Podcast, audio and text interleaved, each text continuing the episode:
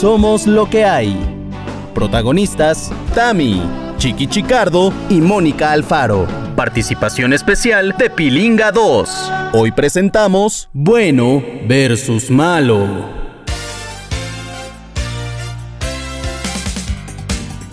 Señores, buenos días, buenas tardes, buenas noches, bienvenidos a nuestro podcast Somos lo que hay. Unos aplausos, Rubén, unos aplausos. Ahí está, ahí está, ese Rubén con todo. Señores, este podcast nació, como ustedes saben, de, la, de este encierro, de esta contingencia, de este resguardo, de esta cuarentena. Pero que saben qué?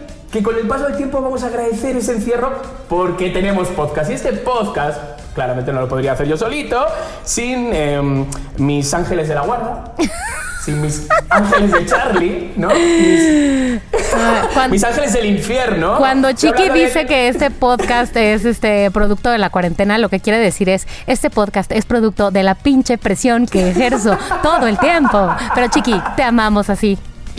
Esa que hablaba era Mónica Alfaro. Hola, ¿qué ¿Cómo, cómo estás, Mónica? ¿Cómo lo llevas? muy bien, la verdad es que estoy emocionada porque hoy en este episodio además les tengo una buena noticia. Si ustedes están escuchando Somos lo que hay, al final del episodio les voy a decir cómo podrán escuchar sus voces en el siguiente episodio. Uy, pues espero, espero que se escuchen mejor que las nuestras.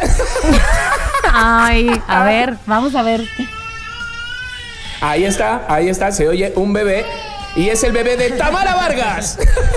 No, de hecho no, no importa. Al rato, al rato sabremos de quién es ese bebé precioso. Pero hola a todos, me encanta esa noticia que ha dado Mónica Alfaro porque quiere decir que el público puede participar en este podcast, pero activamente, o sea, escuchándose, hablando, escuchándose, lo cual, oye, eso está muy adelantado para mí, ¿eh? Hombre, Oye, que yo- somos, modernos. Y señores, porque ustedes lo pidieron, ustedes lo aclamaron, ustedes se tatuarían su nombre si él lo pidiera, porque tiene mucho power, con nosotros, de invitado. ¡Pilingado!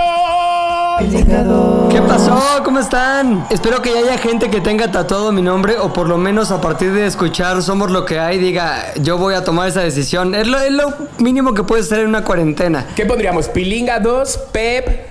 Eh, o sea, ¿qué- No, qué? Pilinga 2, ¿no? Pilinga Pilinga 2. 2. Recuerden el 2 con número para que no se confunda. Pilinga 2, ¿no? Pero imagínate, de neta, que alguien, fan, muy fan tuyo, se tatúe. ¿Qué, es- qué, qué le darías, eh, no sé, en agradecimientos? Es algo muy fuerte que se tatúe en Pilinga 2. La neta sí Aparte, estaría medio Pilinga. incómodo. Sí, Carísimo, sí, estaría ¿no? como de raro, qué raro, sí. Rozaría lo freak. No, ya, ya hablando, hablando en serio, no me gustaría nada. Sí me daría miedo. Como diría, qué raro güey o chica. que ¿Por qué? ¿Para qué? No, no, ya. Ah, Acordaros que, que Omar Chaparro sí tenía una seguidora que sí se tatuó en La las corcholata, le mando saludos a la corcholata. ¿En serio? se ma- ¿Y y qué decía en las la nalgas? firma de Omar. Exacto. No es cierto. Exacto. Oye, Pep, ¿cómo llevas esta cuarentena?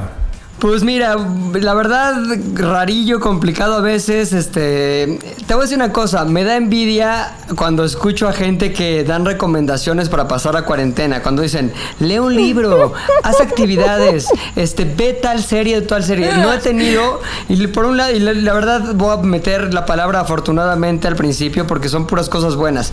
Este, primero, pues tengo que seguir trabajando y hemos estado activamente con el equipo de ZDU haciendo cosas, no solo para el sitio de ZDU, sino también pues para seguir viviendo, subsistiendo y viendo la manera en la que damos la vuelta a lo complicado que está haciendo la parte económica de la cuarentena. Y también, como ustedes recordarán, pues tengo un bebé de 10 meses que exige tiempo, diversión, atención y lo exige de manera muy clara, de- haciéndole... Entonces, Es fácil reconocer cuando te necesita. no, totalmente. Más fuerte sería si te dijera, Pepe, coño, hazme caso, ¿no? Eso sí sería fuerte. Yo creo que está a seis meses de decirme así, ¿eh? Porque la cara, la expresión en la cara es esa, es justamente Pepe Coño, dame atención. Ajá. Entonces, este, pues mira, ya tenemos medio nuestra rutina, Ashley y yo. Ella se despierta súper temprano, como tipo seis y media de la mañana, sube a hacer ejercicio eh, y después eh, yo sé que yo me levanto cuando Max se levanta, que es más o menos como a las 7.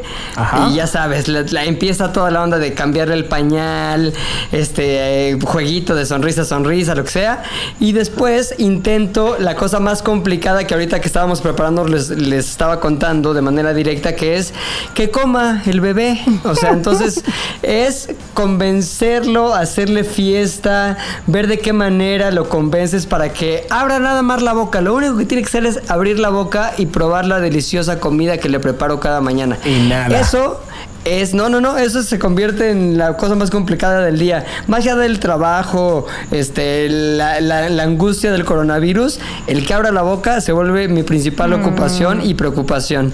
Pues ahora te digo, ahora mismo te digo que ese bebé no va a morir de hambre, ni de inanición, ni de desnutrición. Te lo juro. Y seguramente te lo dirá el pediatra, pero ya verás, ya verás. Después vas a decir, oye, niño, ya para. Te acordarás Ya, de espérame. mí, dice Tamara, te Sí. acordarás de mí. Sí, sí, sí, sí, sí. Pero bueno, me, me haces recordar, ¿sabes qué? Cuando eh, antes, antes de que fuera yo mamá, una vez escuché a un señor, ya sabes, de esos que, un viejito que estaba ahí, en, eh, yo estaba pagando una caja de Liverpool o algo así. Ajá. Y entonces estaba un viejito ahí como esperando a que su hija, su nuera, no sé, alguien este, también pagara, ¿no? Y el señor estaba ahí y la nuera traía cargando un bebé y el bebé ¡ah!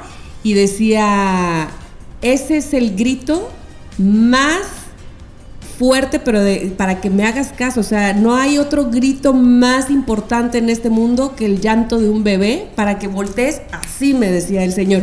Y yo, ay, ¿a poco? se-?" Me decía, de verdad.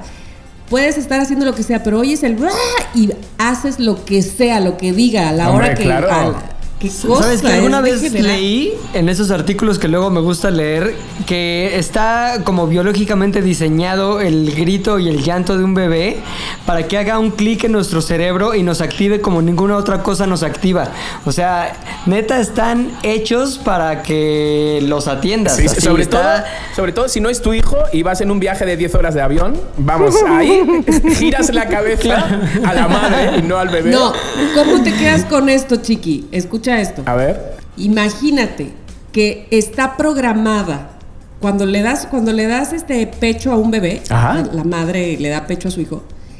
Está programado para que cuando el llanto del bebé de que tiene hambre te empieza a llenar de leche el pecho solito, así Cierto. Qué te lo juro, eso Qué es la naturaleza totalmente, o sea, empieza a llorar el bebé de hambre y solito empiezan a llenarse los pechos. ¿Qué onda con la naturaleza? Qué fuerte. A mí me pasa eso mucho, pero cuando salgo de la ducha. Y no, y no vamos a decir qué parte se llena. Bueno, ok, vamos, vamos, a lo que sigue Bueno, a ver, señores, como ustedes saben, Pep, como tú bien sabes, nosotros proponemos un tema, ¿no? Lo ponemos encima de la mesa, cada vez lo lleva uno, hemos hablado de la contingencia, hemos hablado de chismes, entonces el temita de esta semana lo trae Tamarita Vargas. Entonces, por favor, sorpréndenos. ¡Ah, sí, por favor. Me encanta llevar el tema el día de hoy, sobre todo porque está Pepe también con nosotros y yo sé que él va a dar eh, también su tema, su carnita para desmenuzar. Hoy vamos a hablar, eh, eh, se los confesé desde hace un par de días cuál iba a ser el tema y luego había ciertas eh, dudas de, pero cómo, pero qué, pero dime. bueno, pues ahí les va.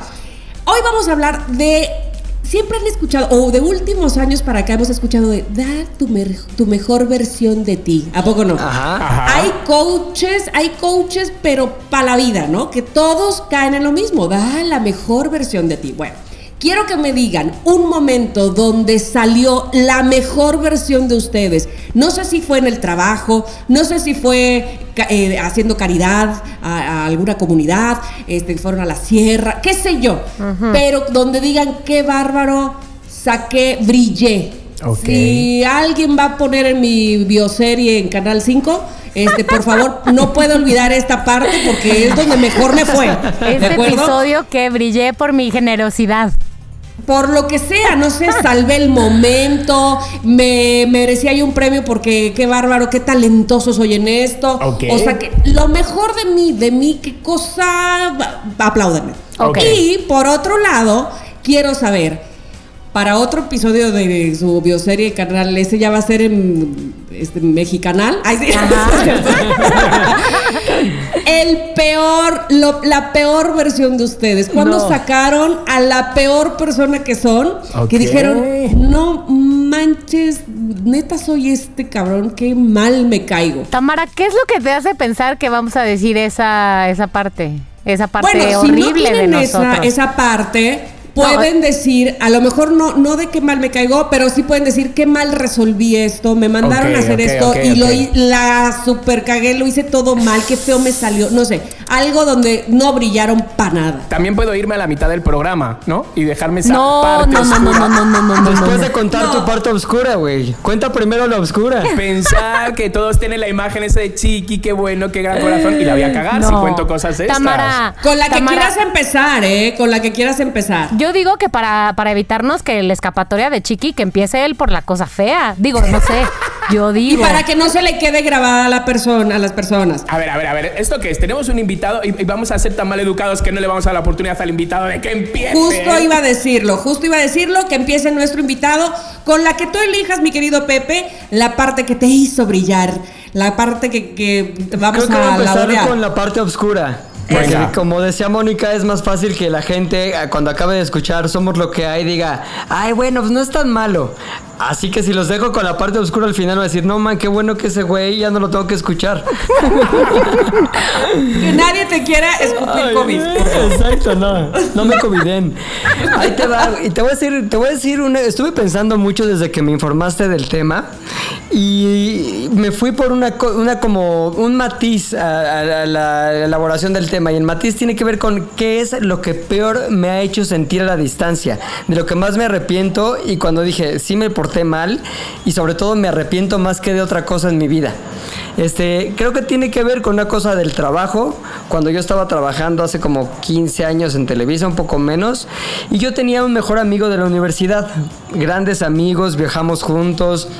Este, él confiaba en mí al 100, yo confiaba en él. Una amistad poca madre. ¿No? Entonces, en un momento dado, le estaba trabajando en una agencia de publicidad y yo estaba trabajando en Televisa. Y pues me dijo, ¿sabes qué? Ya me dio hueva lo de la agencia. Y le dije, güey, vente a trabajar acá con nosotros. Y pues, este, de facto, por la invitación que yo le hacía, yo acababa siendo como su jefe, haz de cuenta. Yo era director creativo y él iba a ser un escritor. Entonces, desde el momento en que entró, digamos que él empezó a eh, trabajar y a seguir mis instrucciones y todo eso, pero yo me di cuenta, lamentablemente, que no traía lo que necesitaba, güey. O sea, yo le pedía cosas, me entregaba, no sé, algún sketch, algún escrito y decía, no, esto no va por aquí, güey.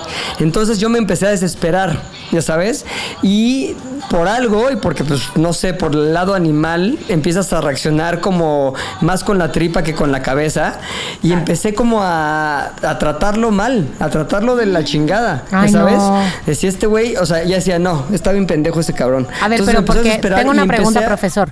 Porque, porque no, no podías así como decirle realmente qué era lo que estaba haciendo mal. No, no era posible eso.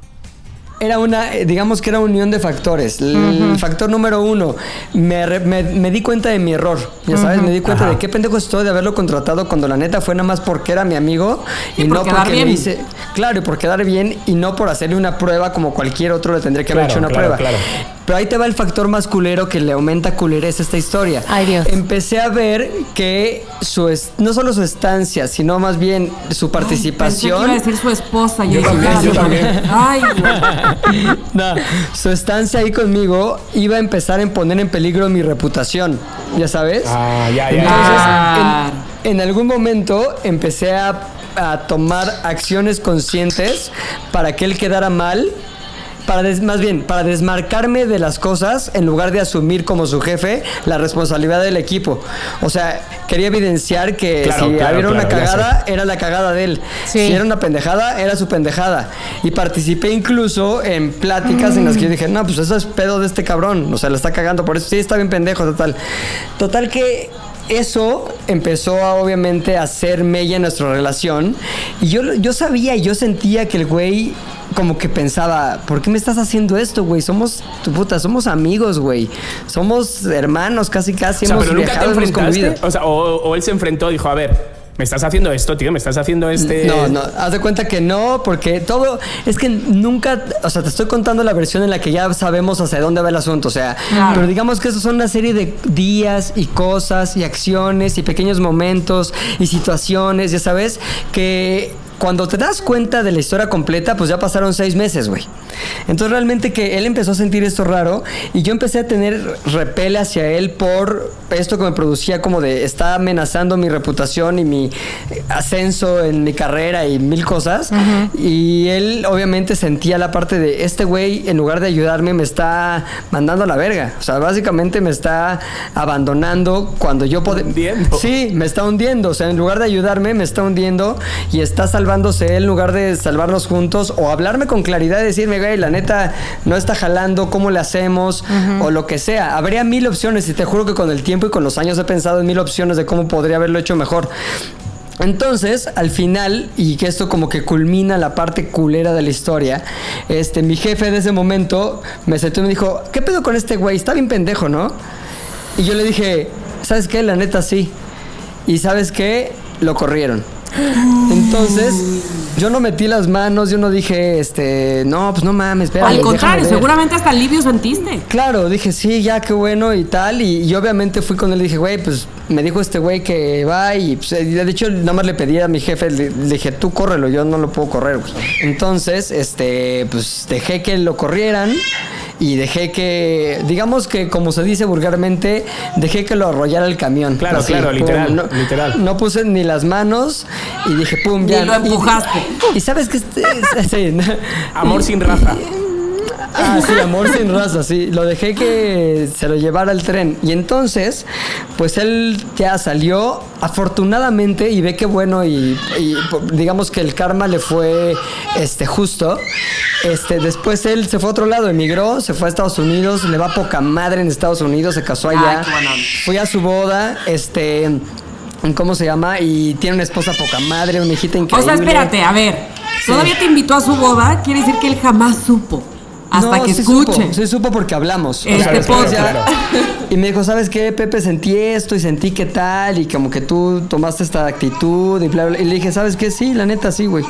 Y no me enorgullece y no lo voy a, di- digamos que no lo voy a querer esconder, ni voy a decir no, ni a justificar, sino más bien pero ahora te va a hablar a decir, ok, no te enorgullece, pero lo estás contando en un podcast, güey. No, entonces, entonces, ¿por qué? Porque hoy en día, y qué cagado con esta cuarentena más, hablo bien seguido con él. O sea, y como que nos reencontramos ya habiendo superado esa etapa. Y creo que ese reencuentro, vamos, nunca nos dejamos de hablar. Y ni tampoco pasó tanto tiempo sin que nos habláramos. Pero Deberías, que ahora- deberías de, de llamarle y decirle, oye, mira, gracias a ti he tenido un tema del que hablar. Así que también igual, Oye. igual que me valiste, Es- ahora te lo agradezco. Espérate, no, espérate, que se vuelve a cagar todo cuando, cuando diga, y sigue bien pendejo, entonces ya otra vez se cagó. Pero ¿sabes qué? Te lo juro que de las cosas que he hecho en mi vida, esa sí es una que, que me avergüenzo a mí mismo. Ya sabes que digo, puta, esto, aquí sacaste lo peor de ti y te, te ¿Cuál diste cuenta que... Sí, o sea, eso realmente es una bajeza, güey. Y te lo juro que le huyo a ese tipo de cosas desde entonces porque, puta, sí, estuvo bien culero y sobre todo porque no se lo merecía. Hay gente que se lo merece. No, pero y sobre todo que, que es algo que no quieres que nunca te pase a ti, ¿sabes? Es algo de, no, por favor, no. Que sí tiene que ver con que él nunca hizo nada para que mereciera que yo reaccionara así con él, ¿ya sabes? Claro. A lo mucho lo que le faltaba era como instrucción. Si tú quieres hasta talento para el tipo de chamba que era, en ese específico, ese tipo de talento específico. Pero pude haber encontrado mil y un este, soluciones distintas a ser el pinche traicionero que fui. Sí, pero pa- porque además te, te pregu- te pregunto, ¿cómo le huyes a eso ahora? ¿Le huyes a ya no contratando amigos que crees que tienen un talento? B, asegurándote de que lo tienen. O C, si no lo tienen, diciéndoselos de frente. No, ¿sabes qué? Justo lo contrario, o sea, seguí haciendo cosas así como de contratar amigos, luego juntarme con amigos, pero ahora actúo de la manera contraria y pago las consecuencias, ¿ya sabes? Ay, eso es o lo sea, me va a pasar. también, ¿eh? O sea, como de, nada más porque es mi amigo lo aguanto, nada más porque es mi amigo. ¡Oh, me- no! este, me- Qué complicado. Yo creo que es muy complicado eh, este asunto de la amistad y el negocio. Total, ¿no? total. Este, no he encontrado una sola persona que te diga, sí, pon un, pon un negocio con un amigo, es lo mejor. No he encontrado No. nadie. A mí me sigue pasando, Pep, tú sabes que yo sigo metiendo a mis amigos, a todo lo que puedo en mis trabajos, y, y sí, o sea, siempre me pasa, pero ahora yo ya no me corto nada, yo levanto el teléfono y le digo, a ver, a ver, a ver, a ver, yo te he metido aquí, tío, tú tienes, o tía, tú tienes que hacer esto, ¿sabes? Eh, O sea, si no me contestan los mensajes de un día a día, me da igual, o sea, no me importa, pero si te estoy preguntando de chamba, de una chamba donde yo estoy dando la cara por ti, una chamba donde me preguntan, oye, ¿qué onda? ¿Lo va a hacer o no lo va a hacer? Y me da pena decirles, es que no me pela los mensajes. Digo así, eh, y es que me estoy basando en un mensaje de hoy mismo. O sea, hoy mismo he tenido que levantar el teléfono y decir, no, no me dejes así. O sea, yo te he metido en esto, ¿sabes? Porque confío en ti, porque eres bueno. ¿Es neta? Pero ahora lo tienes que hacer bien. Y si no, lo siento, seguimos mm, empedando, jiji, jaja, pero te quiero fuera del proyecto. Yo necesito un compañero que me sienta arropado. Y contigo... Qué que- complicado. ¿sabes? Es que por muchos seguidores que tenga, me da igual. O sea, yo necesito a alguien que... Y nada, sí, luego te piden ¿Quién perdón y es? todo, y espero que no. Pero yo ya no me corto, Pepe. Ya yo lo estamos digo. aquí pensando es. de quién está hablando Ya Chicardo. sé, ya sé. No. Ay, Gael García. Ah, no, ahora. ¿Y, y qué te dicen ante ese nivel de sinceridad así extrema y bruta, güey? Pues al principio contestan un poco mal. O sea, siempre eh, contestan, es que tengo muchas cosas que hacer, es que no solo tengo esto, ¿sabes? Así contestan. Pero luego le digo, ok, si te estoy diciendo solo, a mí con que me envíes un ok, una manita, una cara sonriente, un luego lo hago, o no te preocupes, o con eso yo ya me conformo. Yo ya sé que me has leído y, y me, y me- Pero que me dejes en visto, ¿sabes? Así, digo, eso es lo que no me gusta. Digo, si todo lo- Y al final acaban diciendo, sí, tienes razón, lo siento, perdón, tengo mil cosas, ahora mismo lo hago. Y lo hacen, tío. Es que si no, tío, no, no, no- avanzas. Chiquilla y al final haces el trabajo de dos. es que, ¿sabes qué? Es- Si han sido como dos horas de mi día de, de dudar, de decir, ¿por qué hago esto, tío? ¿Por qué meto al amigo? ¿Por qué meto a la amiga si, me, si sé que me va a fallar y que tengo que dar la cara por esta persona? ¿Ya Entonces, te habían fallado antes esa misma persona? eh, no, pero sí tiene fama, ve. Ya. Oye, a ver, yo digo que en un, en un escupitojómetro ¿Sí? del 1 al 3, con 3 el- son los más escupitajos eh, covideros que se le puede dar a la historia de Pepe y 1 es el menos. Ajá. ¿Cuántos escupitajos le damos a esta historia este, de mala hondez? Pues fíjate que hace 15 años, o sea, yo le doy dos escupitajos. Dos. Porque hace 15 años uno actúa de una forma más inmadura. ¿no? Sí. Pues ¿Dos dos, de cuántos, perdón? ¿Dos de cuántos? dos de tres. 2 de 3. Ok, dos de tres, ok. ¿Tú, Mónica Alfaro? Yo dos de tres también, dos de tres. Ok, yo 2 de 3, Pepe, también te doy, ¿eh? Es que Dos de a, a ver si no terminamos cambiando esta calificación cuando escuchemos las historias de los demás. Pero Ya bueno, sé, vamos a ver, ya vamos sé, a pero ver. hasta ahorita ni modo, pues, fue el primero y le tocan dos, cuatro, seis escupitajos se lleva Pepe. Eh, voy a pasar ahora a la historia, alguna historia, la ¿Traen mucho COVID o traen poquito COVID? Con mucho, con mucho. Mira, yo creo que no, yo creo que yo creo que poco, nada más lo va a dejar en cuarentena en su casa, pero no va a ir por un respirador al Temperatura hospital. controlable. no, no, no. Tos seca, pero todavía respira Sí, solito. controlable, tos seca, pero todavía no va por respirador al hospital, así es que Ay, qué así bueno. va, De así va acuerdo, bien. de acuerdo. Eh, Mónica Alfaro, Mónica Alfaro, porque las chicas, ¿verdad? Ok, ok, ok, Este, ok, ok. Queremos Bueno, escuchar. Yo también estuve pensando en mi historia y de hecho, como comúnmente me pasa, siento que mi historia tiene ahí un vínculo con la historia de Pepe porque uno también No, tiene tú eres mi amiga de esa época. no, de lo que ya te conocía en esta época, pero no, este sí tiene como calculo como unos 10 años y también es laboral y creo que también tiene que ver con mi falta de madurez de aquel momento laboral.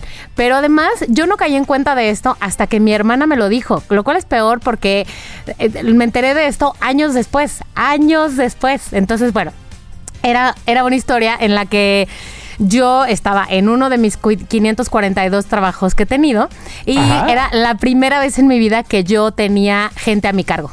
Entonces, gente además que no conocía perfectamente sus, sus labores como tal. Entonces, bueno, pero yo era la jefa, entonces tenía que llevar entregas, este, calidad de ciertas cosas, fechas que fueran eh, comerciales, bla, bla, muchas cosas que de pronto de entrada pues estaban fuera de, de mis conocimientos, la verdad, y sobre todo lo del manejo de personal, que pues es un arte complicado, la verdad. Sí, sí, sí, Sí, sí. Y yo era pues 10 años más joven de lo que soy ahora, ¿no? Entonces, este, bueno, pues el asunto es que eh, lo que había que hacer en ese trabajo era hacer que las cosas funcionaran, ¿saben? O sea, jalar los hilos, eh, por llamarlo de alguna manera, mandar, dar instrucciones claras, precisas, hacer que los buena onda y los mala onda hicieran su chamba. Sabía que ser, pues, medio mandona, la verdad. Como ahora. Sí, pero más. O sea, desde entonces, desde entonces.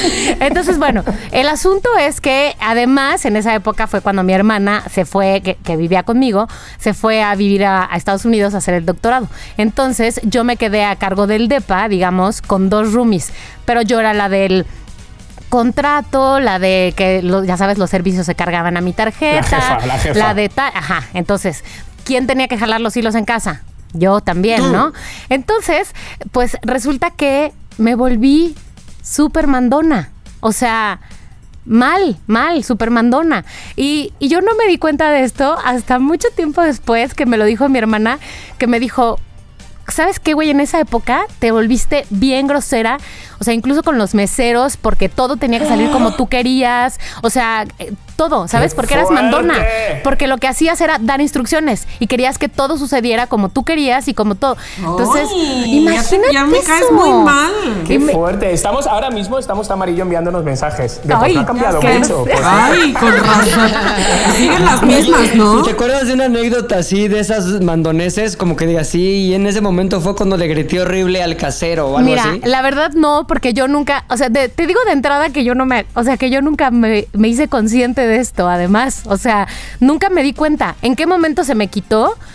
Eh, en el momento en el que dejé de estar ahí, de trabajar ahí, porque bueno, o sea, cambié de dinámica, cambié de trabajo y cambié de todo, de que ya no tenía que hacer que todo sucediera. Entonces, ahí fue donde se me bajó un poco la guardia, pues. Pero mi hermana lo que me dice es, yo me iba al doctorado, venía en vacaciones y decía, ¿en qué se está convirtiendo esta? Me voy, regreso y más. Generala. Me voy, regreso y más. O sea, hasta que, claro, como que yo aprendí a, a ser una mejor líder de equipo, aprendí a llevar mejor las cosas, a negociar, a y bueno, ya, eso se me quitó, ¿no? Pero este, pero ay, creo que era una fea persona. Según me dice mi hermana, que yo considero que es una de las personas que más me quiere en la pero, vida. Pero, a ver, pero queremos saber a quién hiciste daño, a quién jalaste el cabello, ¿A alguien, alguna maldad, bien. Pues mira, participé en el despido de una persona, pero te voy a decir algo, era totalmente justificado. Ay, por favor. Era, mira, yo lo que creo es que era el mismo amigo de Pepe. Pues ese amigo, ¿qué onda, pobrecito? El trabajo que le siguió. Ya sé. Pero cambió su personalidad porque esta era una chica. Entonces, este, sí, era, era una. Era una chica con la que además yo de entrada me empecé a llevar muy bien, muy bien, muy bien. Como que yo tenía este perfil de ser la jefa buena onda, pero que cuando tenía, según yo, pero cuando, por lo visto, por lo que dice mi hermana, no. Soy súper buena onda, idiota. Pero nunca la, nunca la insulté feo, pero fui la primera que promovió que la despidieran, que la despidieran ya, o sea, legalmente, pues, y dándole lo que le tenían que dar, pero ya. O sea, sin perder, sin dudar, sin darle una última oportunidad, porque yo ya había hablado con ella en buena onda, y cuando su jefa, digamos, directa ya de su área, me dijo, oye, y si hablo con ella, Nel, ya, ni madres, que se vaya, ya. Y el día que se fue, sentí una felicidad. Ay, O sea, no hubo arrepentimiento. Ay, eres como Soraya, como el Itati Cantoral, así. Totalmente. Felicidad.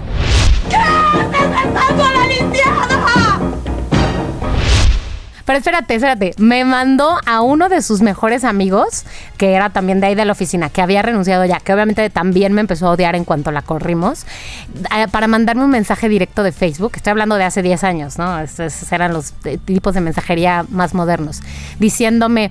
Eh, eres una persona, literal, ¿eh? eres una persona horrible y ese lugar en donde trabajas, o sea, donde todos habíamos trabajado, en donde trabajas es un infierno y es lo mejor que te mereces. No podrías trabajar en un lugar mejor con, la- con el tipo de persona que eres. No. Y yo, ¿Cómo serías, Ah. Mónica? ¿Cómo serías? no, eso sí era una exageración de su parte. Primero, primero te iba a dar un escupitajo, luego pensé en darte tres.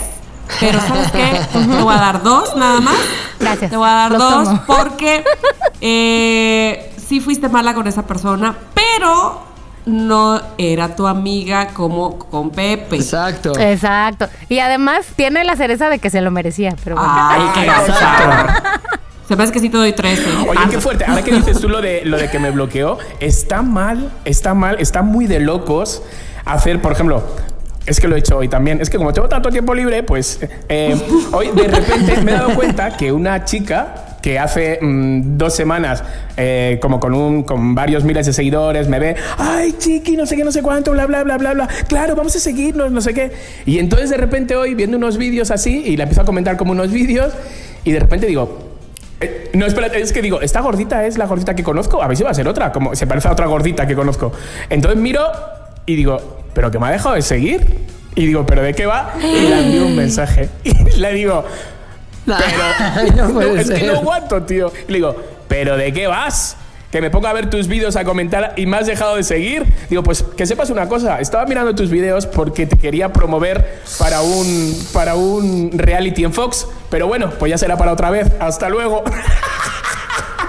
¿Y la bloqueaste? ¿eres? Sí, y me ha contestado ahora hace como 10 minutos y me ha dicho, ay, ¿cómo crees? Habrá sido mi sobrino que ha agarrado el teléfono y habrá... Ay, por favor. Eh, Ah, el sobrino. Dinos quién es, que, luego, que le ponga VIP Rubén o algo. Sí, Vale, dinos, güey. vale, se, se llama, ella se llama o algo así. No sé quién es. ¿Canta para niños? No sé si. No sé, ¿no? eh, no, no, no. O sea, pero bueno, pero estoy muy mal, estoy muy mal si hago eso. Es que te calientas bien rápido, chiqui. Qué bárbaro. Sí, güey. Estás cañón. Ahora, también tienes que, según yo, ¿eh? respetar la libertad de la gente de seguir a quien ellos quieran. Pero lo que odio es el circo. A mí no me hagas circo de chiqui, no sé qué, para dejarme seguir a las dos semanas. Claro, O sea, no hagas circo. totalmente, eso no sí. nos seguimos, Claro. nos saludamos, jiji, jaja, veo tus vídeos. Pero no hagas el circo, porque para circos, mm, los payasos. Lo que está mal es la mentira, el engaño. Exacto, exacto. Yo me siento traicionado. Yo soy así. Claro, te- que, que te hizo caer, Claro. ¿no? Te dio el gancho y caíste. Exacto, ay. Bueno, pero entonces, ¿sabes Oye, qué? ¿le, puedo yo escupir a Mónica? Porque Sí, no he no, dicho no, no me hemos dicho escupitajo. Este, yo creo que nada más le- merece un escupitajo, la neta, y Gracias, con poquito gracias. cubi. De hecho, sin flema el escupitajo. Nada más como que cuando Ok. escupes cuando hablas, pero con un poquito de comida de algo ahí, como, como que con nuez. Lenteja, lenteja. Este, lenteja. ¿Y sabes por qué? Porque también considero que el factor de que no era su amiga y que la vieja también era, güey, tenía sus propios pedos de, de malhumores, también la hacía susceptible a que Mónica reaccionara en consecuencia. Entonces, un escupitajo estuvo mal, pero tampoco es como para que cuando estés muriendo en tu lecho de muerte no. digas, No, no. me arrepiento, Gracias. Jesús, llévame al Gracias, cielo Pepe, después de gracias. que esto Su me epitafio arrepentí". no va a decir, aquí yace la que corrió mala onda a la... ch-". No. Bueno, pues ahí van los míos. Yo te, yo te iba a dar uno, te iba a dar uno, Moni, pero al final he visto como que has como meado en la herida, como has terminado de rematar con una frase, ¿sabes? De se lo merecía, ¿sabes? De mala. Y digo, sí, pues te voy a... Sí. te Lo volvería a hacer. Pues te voy a escupir dos veces. Por eso, ¿sabes? Ok, ok, los tomo, los tomo. Entonces lleva cinco, lleva cinco hasta el momento. Digamos que este, así, va el, así va el marcador. Chiqui, por favor, necesito que me digas en qué momento, en qué momento te volviste mala persona. ver. No lo puedo creer. Fijaros, fijaros, a ver, cuando uno saca, todos tenemos un lado dark, o sea, no me digan que no, o sea, uno, uno lo explota. Y uno lo explota, Totalmente. otro lo calla y lo hace como sigilosamente, pero eh, de los personajes estos que estamos hablando de las telenovelas, no está muy lejos de la realidad. Todos tenemos una suegra mala, una cuñada mala, el hermano mm, que te quiere, que te sabes, o sea, todos tenemos así con. Según personas- yo, todos tenemos un Gollum adentro. Exacto. O sea, un. Exacto. Entonces, ¿cuándo sale el Gollum? Eh, ¿Cuándo suele salir? Cuando te sientes traicionado, ¿no? Yo digo. O amenazado. Y sobre todo, o amenazado, exacto. Sobre todo, a mí me sale cuando. eh, A ver. por, por celos. Por celos. A mí por celos me sale una mala persona. O sea, si son... ce- Pero celos de pareja de amor o celos como de- O sea, no me acuerdo cuándo fue esto. O sea, no me acuerdo cuándo fue. Creo que fue 2005, 5 de mayo, pero no me acuerdo bien. me acuerdo con todo. A las 4.23. Mi novio, mi novio de 5 años, Jorge, me deja, ¿vale? Me deja. Y me deja por. eh, él estaba en el musical de Mecano, cuando era el boom del musical de Mecano, era lo máximo estar en el musical de Mecano. Entonces me deja por un bailarín guapo, muy guapo, con un cuerpo. O sea, que a ti te gustaba también el bailarín, que se así No, no, no, no, no me lo daba, no me lo daba porque era bastante, era como me- medio, era como muy mujer, ¿sabes? O sea, yo a mí, mm, Muy a mí me gustan hombres. Y debemos recordar que eres el, el gay homofóbico. A mí me gustan hombres, que yo a mí me gusta es- escupir pelos, ¿sabes? Así, con eso te digo todo. Entonces de repente, o sea, no me gustaba, pero sí sabía de que era de los, de los primeros bailarines, el más guapo y todo. Entonces, es decir, tenía. Y yo me veía de menos porque yo era la época donde yo bailaba de gogo en un podium, en un antro, con unos taconcitos. Entonces de repente yo me sentía muy, muy, muy, muy nada, muy nada. Muy inferior muy a él, inferior. claro. Entonces lo que hice Era la versión chingona de ti. Exacto, exacto. Exacto. Entonces, yo siempre envidié lo de estar en el musical de Mecano. Digo, al final, mierda, no voy a poder ni siquiera ir al musical por no verle la cara a, al- a este. Bueno. Total, ¿qué hice? Digo, yo tengo que hundir a este chico sea como sea. ¿Se lo merecía?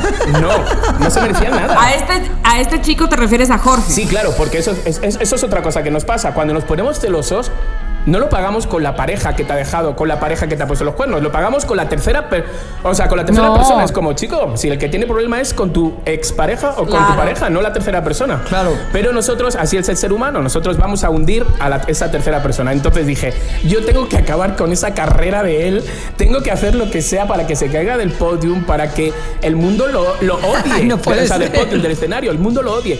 Entonces lo que hice fue, me compré un teléfono.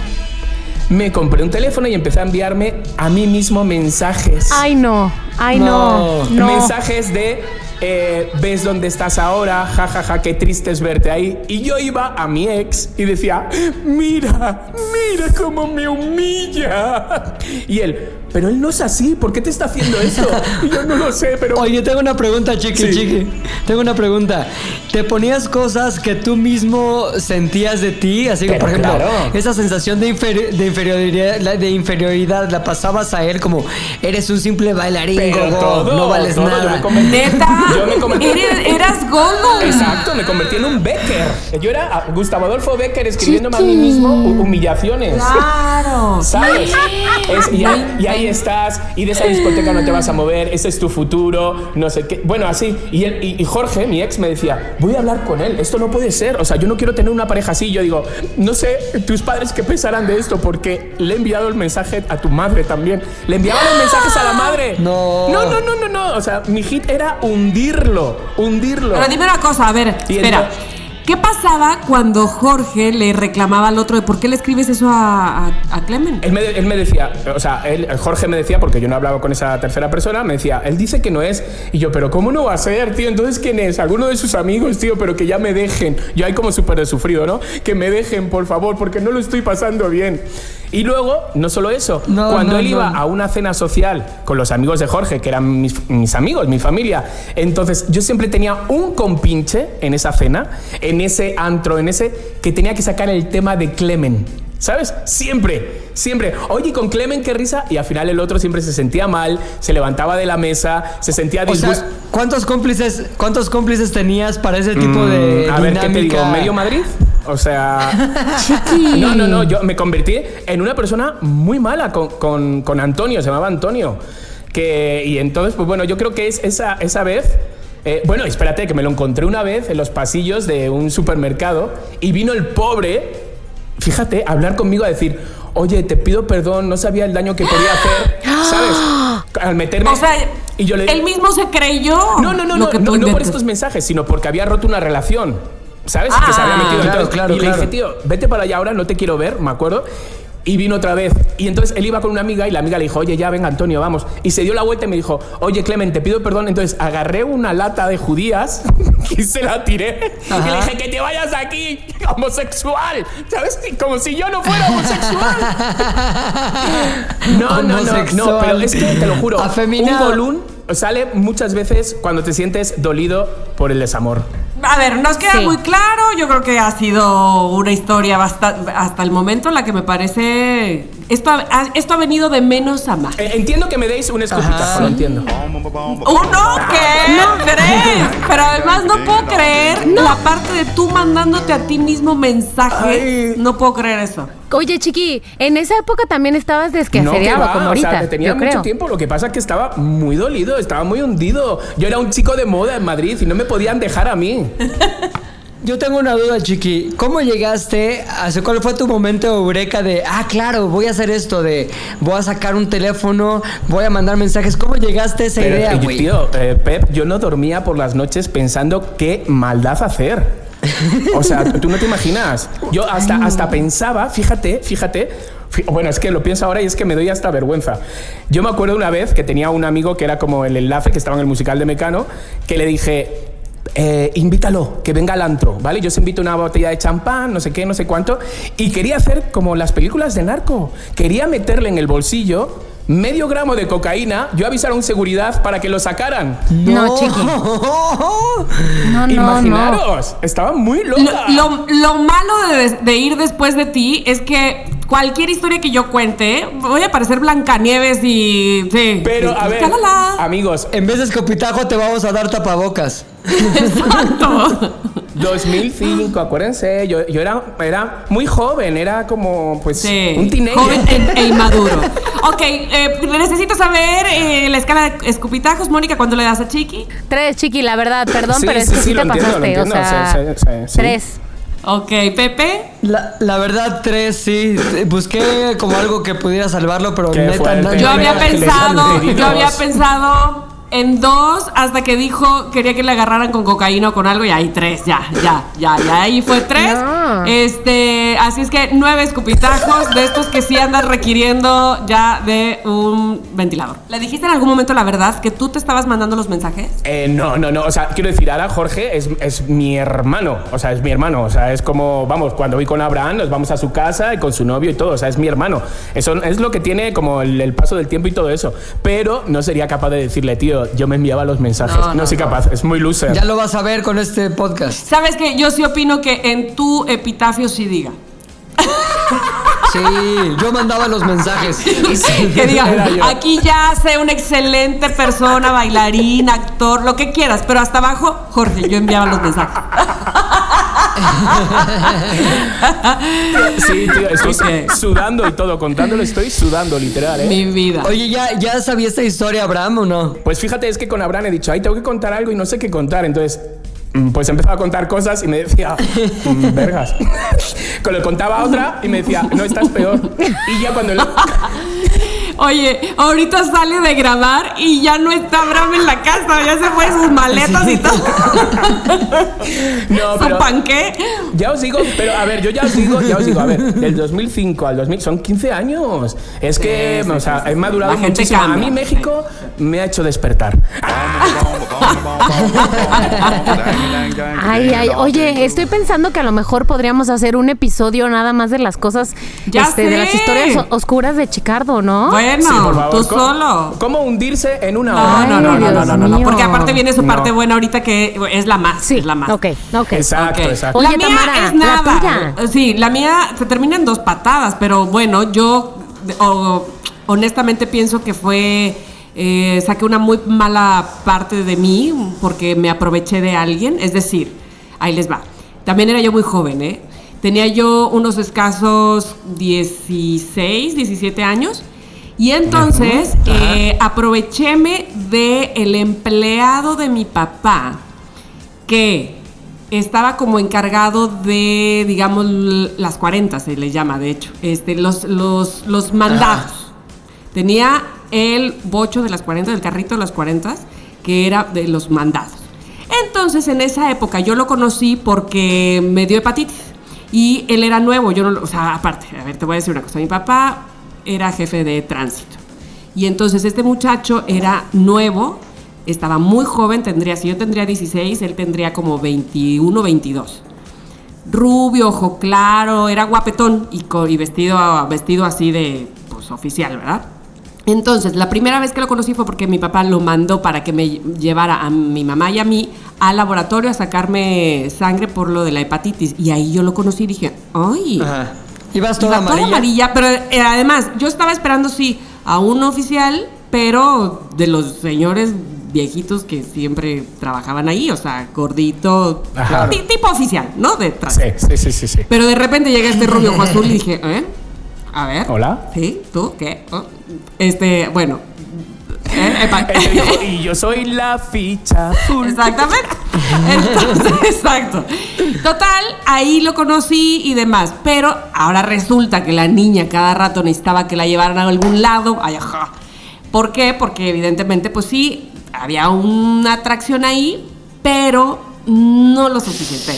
¿Cómo, cómo, espérame, espérame, cómo se demostraba la atracción? O sea, ¿tú lo notabas en qué? ¿Tú se lo sabes, se, se lo hacías saber Sí, cómo? porque los do- pues ya cuando me llevaba, por ejemplo, que a la clase de quién sabe qué en la tarde, o incluso él me enseñó a manejar. Y ahí es donde sacó la parte gacha mala onda de mí. ¿Por qué? Por- pues sí, porque él no me podía regañar y yo era como muy. Ay, pues. Así, ay, muy mal. Porque muy como yo tengo el sartén por el mango porque mi papá es tu jefe. Claro, Punto. claro. Punto. Entonces, pero espérenme, ustedes lo veían así, seriecito, calladito y todo, y era guapo. Pero había un factor que creo que ya les he contado, por el cual yo nunca dije jamás voy a ser su novia, jamás. Le olía mal la boca. Mm, tenía que ver con la boca, pero no le olía mal. Es que se sonreía. Le faltaban Sí, dientes. se sonreía y no tenía los colmillos. Ay, mi niño.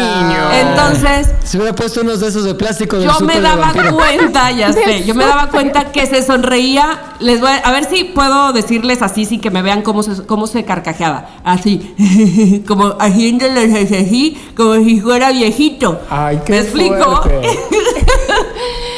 ya sé. Y entonces yo me burlaba abiertamente, yo, o sea, me portaba mala onda con él. Y luego alguna vez le hice creer, ah, bueno, porque me hacía, me hacía paros. ¿Entienden? Que, que, por ejemplo, ahí les va. La única vez que yo quise, o bueno, pues ustedes saben mi historia de cómo no tomo alcohol, ¿no? Fue porque Ajá.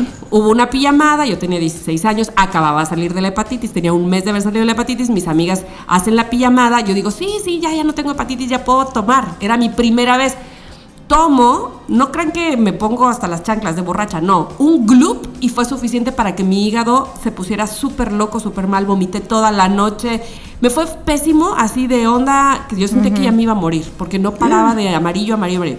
Entonces yo al siguiente día tenía que ir a trabajar, porque trabajaba en el McDonald's, y él tenía de encargo pasar por mí con mi uniforme que mi mamá le iba a dar, así, ¿no?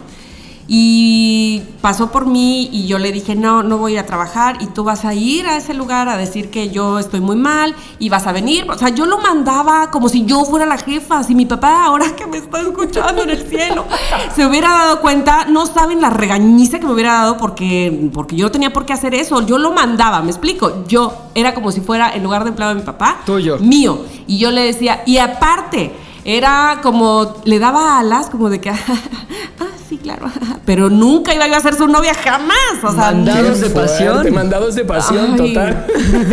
Era mandados de pasión, exactamente. Era como que, bueno, igual y un día. Ay, pero Tamara. no, ¿me explico? Pero, Ah, ya pero sé, justifícate no, como lo hemos hecho todos. ¿Hace cuántos años que fue eso? Pues no. No, Ahí pues yo está. tenía 16, entiéndeme que casi Le 30, decías, casi te 30 dejaría, años. te dejaría que me hundieras el diente, pero no tienes. que me clavaras el diente.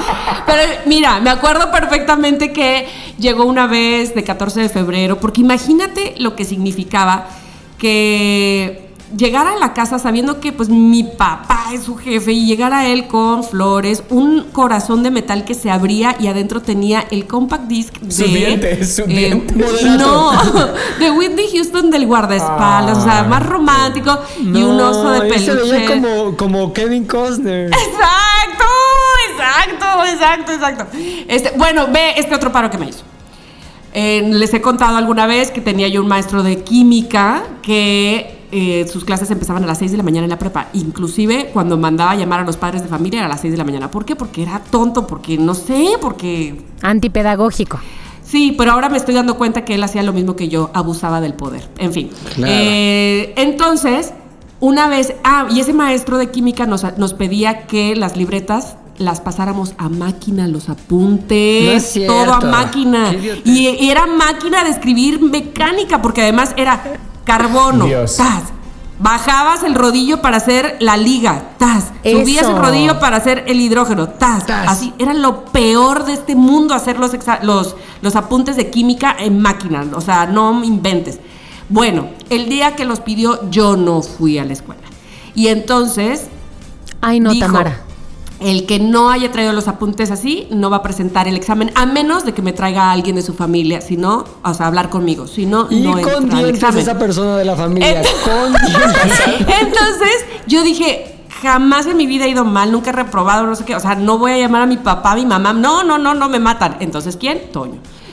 Toño, di que eres mi hermano, porque más flaquito, blanquito, pues podía pasar por mi hermano.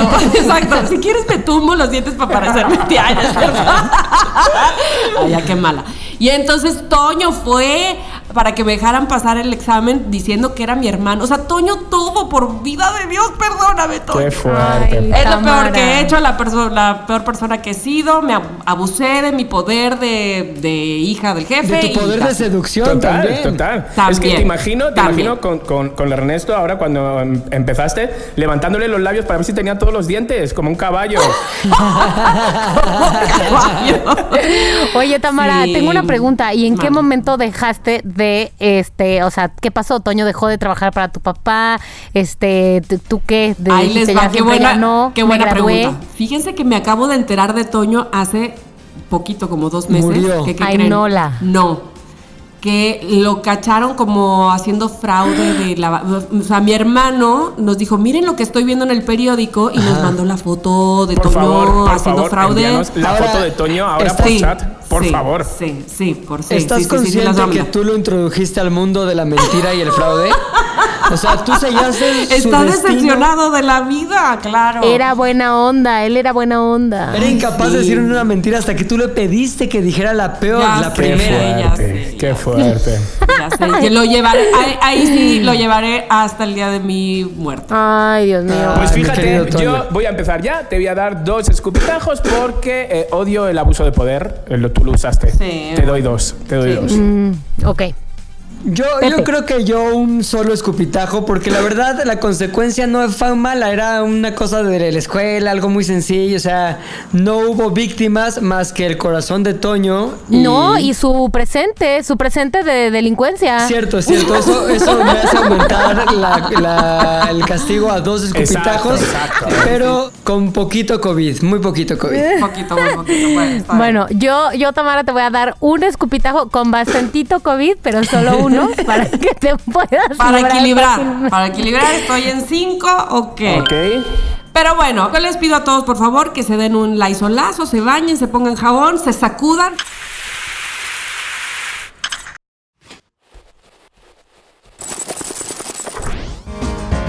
Ahora estamos limpios, señoras y señores, vamos a contar esa parte nuestra que es digna de aplauso, de decir, eso es todo, qué bárbara, qué, qué, qué bueno que la vida te tiene en este planeta. Exacto. Por exacto. favor, Pepe, empieza. Yo estaba también trabajando en un programa de esos que salían en Canal 2 como de... Bueno, es una de parodias y cosas así, en el que había con muchos concursantes y obviamente los concursantes venían no todos de la Ciudad de México, sino que había unos así como de Puebla, Guadalajara, Monterrey, Tijuana, tal, tal, tal. Entonces, en un momento dado, hubo un número que estuvimos poniendo que estaba muy chingón, en el que uno de los concursantes hacía una imitación que le costó muchísimo trabajo porque era una imitación de James Brown. El cuate este no hablaba inglés. Entonces, este, de hecho, hasta como que conoció a James Brown por nuestra, como por nuestra sugerencia de que hiciera James Brown. Y le costó muchísimo trabajo, te lo juro que fueron como una semana y media de ensayos, de ensayar la letra, de usar como la- el sonido de las palabras para que los pudiera repetir y cantar, aunque no tenía ni idea de lo que estaba diciendo. Y le echó muchísimas ganas, muchísimas, te lo juro. Entonces, eh, su sueño era que su mamá lo viera actuar en vivo, ya sabes. Su mamá y su hermanita, me parece, que lo vieran actuar en vivo y sobre todo que estuvieran presentes en eso que tanto trabajo le ha costado. Y la mamá pues estaba fuera de México, estaba creo que en Tijuana, una cosa así. Entonces pues este era un sueño casi como imposible, ¿no?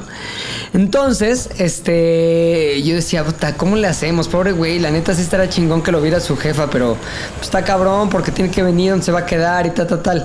En un momento me llegó como una epifanía en la noche y dije, la neta, ¿por qué no se lo hacemos realidad? O sea, ¿por qué no lo hacemos que pase? Tampoco es como que la mamá viva en Rusia y que la tenemos que traer con un vuelo de 40 mil pesos. Entonces, me acuerdo que cuando iba a actuar, lo. Ah, pues te das cuenta que era el domingo, ¿no? Entonces, este. Hablé a la mamá, eh, me puse en contacto con ella. eh, hice todo lo necesario para que tuviera el vuelo ella, ella y la hermanita. Este, las hospedé en un hotel acá en la Ciudad de México. Les puse una persona que las condujera del hotel a su casa y, más bien del hotel al foro y bla, bla, bla. Y pero sobre todo armamos toda una sorpresa para que este güey estuviera ensayando en la mañana de la presentación y le cayera su jefa así de sorpresa. Y te lo juro que fue un momento súper... Yo no soy nada cursi de, ni de, ay, voy a llorar de esto. Pero te lo juro que el ver que entró la mamá y este güey emocionadísimo de tenerla ahí, no se lo esperaba nada y fue como, mamá, emocionado porque sabía que la presentación que tenían un rato iba a ser como completamente distinta porque su mamá iba a poder estar ahí con él. Entonces mm, entró, abrazaron la hermanita ahí y la hermanita llorando también, cabrón. No conocía la Ciudad de México, nunca se habían subido un avión. Entonces, entonces fue como todo un paquete de cosas y experiencias que hasta el día de hoy, neta, les parecen inolvidables. Ahora, importante, fue la presentación de este güey, lo hizo como James Brown, lo hizo poca madre. Ah. Y en el programa este pues, era como que ganabas contra, competías contra otros güeyes y salía uno y otro pasaba la siguiente ronda. Pues esta noche lo hizo increíble, todo el mundo lo felicitó, los jueces, creo que era César Bono, Amanda Miguel, este, ¿quién más? Adrián Uribe, todo el mundo le dijeron, güey, lo hiciste poca madre, no mames, cómo bailaste, estuvo cabrón. La mamá orgullosísima en el, público, llorando, feliz, ya sabes.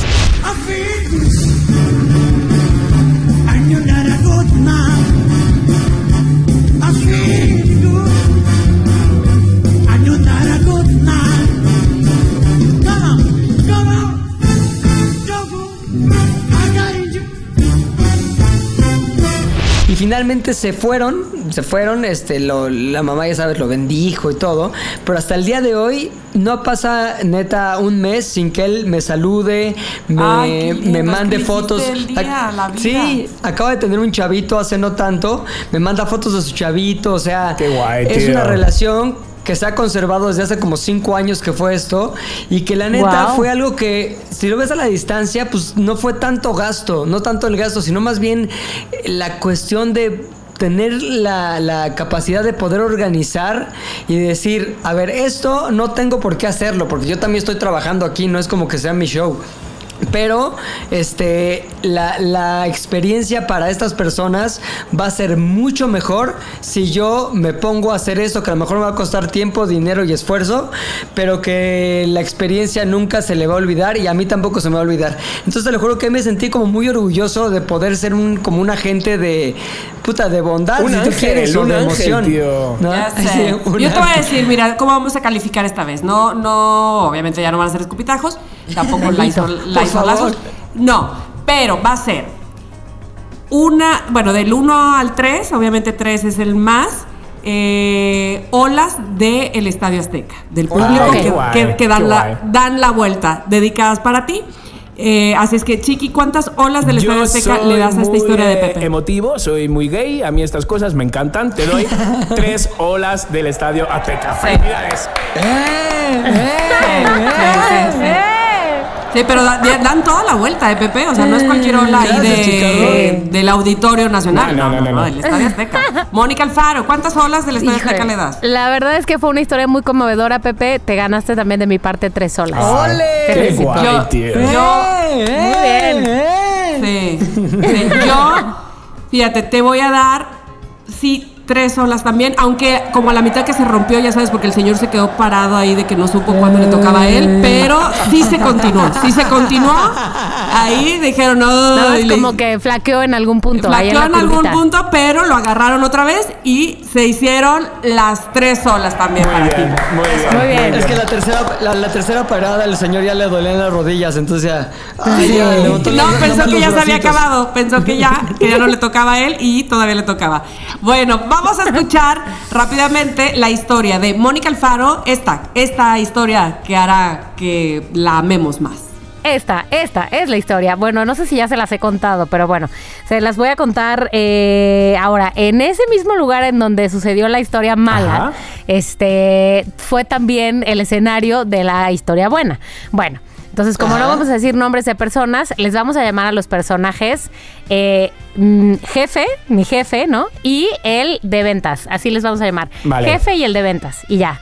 Entonces, bueno, pues resulta que eh, yo trabajaba ahí y entonces el de ventas, que era pues muy amigable y lo que quieras, entonces en algún momento me dijo, oye, pues si, si sabes de alguien, ya sabes que quiera pautar, este, anunciarse, la, la, la, meterle varo, hacer algún proyecto, pues ahí me avisa, sí, sí, ok cuando yo casi acababa de integrarme al equipo. Bueno, pues resulta que tuve a alguien, tuve a un amigo que era un cliente potencial y que de alguna manera tenía eh, el poder de decisión de dónde invertir pues un millón de pesos, ¿no? ¡Órale! Entonces, Muy bien. sí, no, muy bien.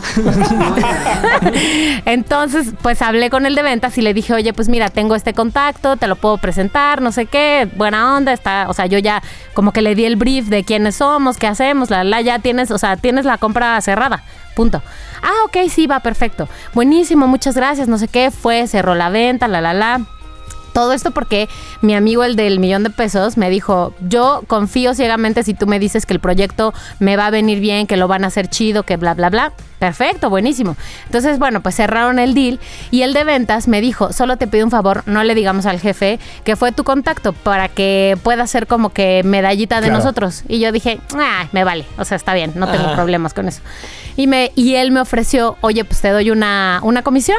Porque pues me hiciste un super paro, La me cerraste la chamba, te doy una comisión. ¿Cuánto, ¿Cuánto te dio? Su primera oferta, su, su oferta de esa vez fueron, eh, si no me equivoco, porque ya también tiene mucho tiempo, 30 mil pesos. Muy bien. Lo cual, oye, los Ok, tomo muy bien, muy bien. muy bien. Y entonces recordemos que eso fue hace 10 años, además. Pero imagínate Entonces, esos bueno. 30 mil ahora, ¿cómo nos caería? Dios mío. No, no, y lo digo porque además yo- era más joven, obviamente, Con ganaba un, menos. con un dólar de a 12 pesos, aparte. aparte, aparte.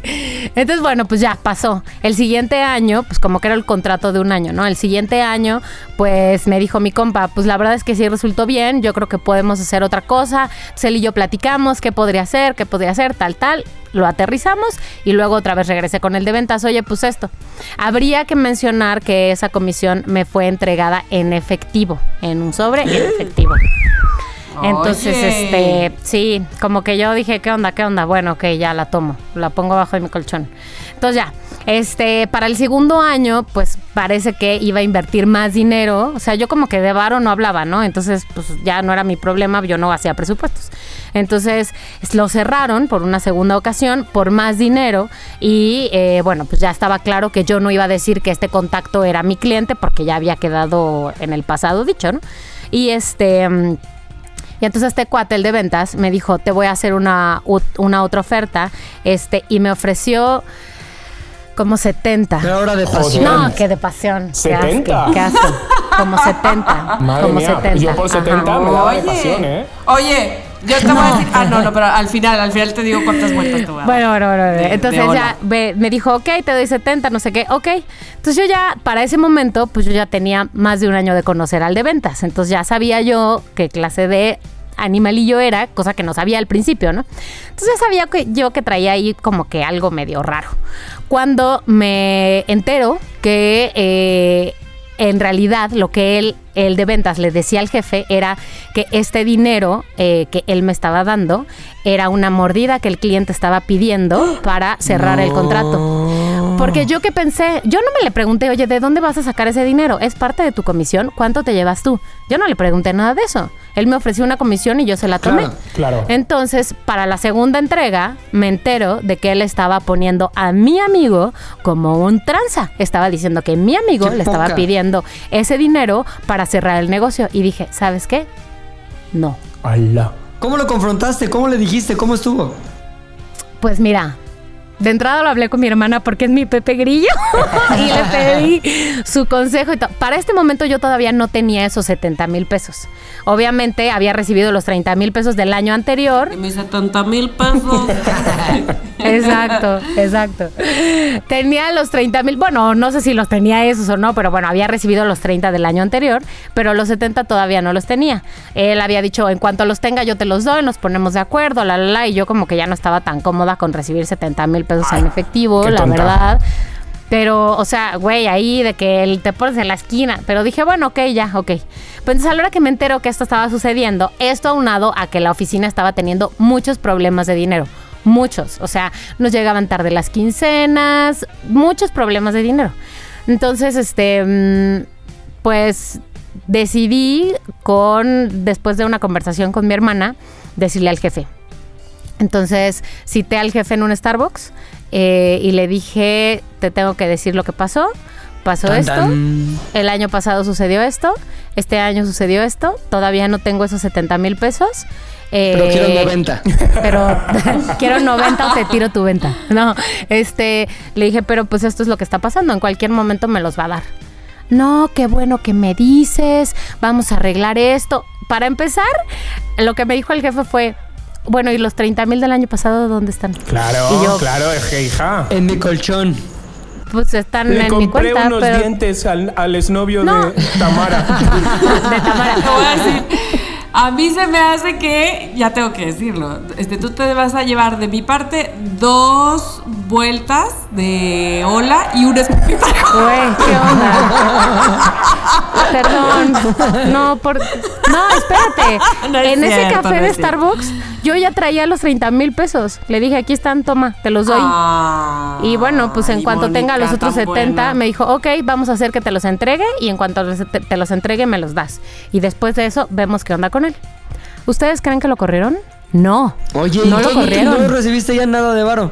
O sea, Eh, fíjate que creo que sí. Se los quedó el jefe. Creo que después me dio como una, o sea, de hecho 100 lo que pesos. hicimos fue como, no, estableció ella, establecieron como un, lo- un finder's fee que según esto me iban a dar por las dos ventas, que creo que me terminaron dando como 10 mil pesos o algo así. Ajá. Este, y ya, pero yo lo que quería era, o sea, no es que quisiera que lo corrieran por mala onda, sino, güey, les estaba viendo la cara, ¿no? Y teníamos un buen de broncas de dinero y ni lo corrieron ni nada. Y lo que me gané fue que como dos semanas después me dijo el jefe, bueno, y yo no sé qué clase de relación tenías tú con él antes. No sé si eso lo estás haciendo por venganza.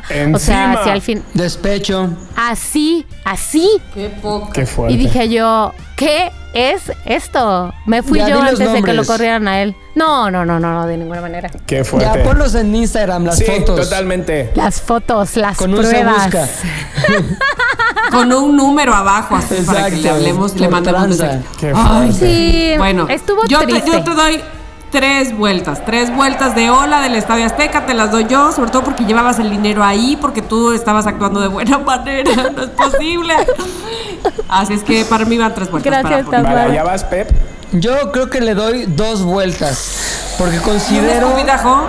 No, escopitajo no, pero Gracias. ¿sabes qué? Considero que este tendría que haber habido una acción ya mayor, porque estamos hablando ya de como de bondad, ¿no? Entonces una acción Sí. mayor para limpiar más el nombre de su amigo, no sé, algo ahí como que nos dejara no con las ganas de que hubiera un castigado, sino más bien como, ay, qué paz, qué bonita historia. El corazón Ajá. blando. Exacto, el corazón blando. Pero ella muy bien, o sea, Mónica bien. Sí, Gracias. tú muy bien, Mónica, te voy a dar dos también. Porque te voy a dar dos, o sea, no está mal, no está mal, te voy a dar dos. Con el- Po- porque el señor, el, el señor de la ola ya no se volvió a parar y ya no le siguieron su tercer ola. No, te voy a dar dos porque muchas veces, o sea, yo me hubiera enfrentado directamente con el otro. En vez de ir a mi jefe y quedar como la guays, la de, ay, mira, jefe, mira, mira lo que está pasando. Yo hubiera ido y le hubiera dicho, tío, vas de listo, entonces entrégale el dinero, no le cobres y no dejes a mi amigo como un, ¿sabes? Como un ladronzuelo. sí, sí. Entonces yo me hubiera enfrentado más a por esa persona, esperando a que eh, mi jefe actuara para que le- encima le corrieran, que no le corrieron. Entonces creo que te voy a dar dos por eso solo.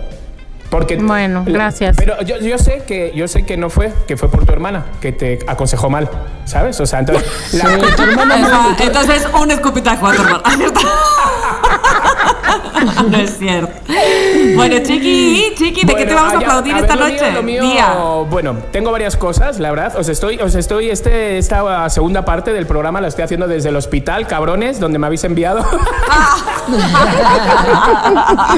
Pero eh, yo, o sea, tengo varias cosas que se me pasan así por la cabeza, porque sí he hecho como cosas donde he dicho, joder, qué guay.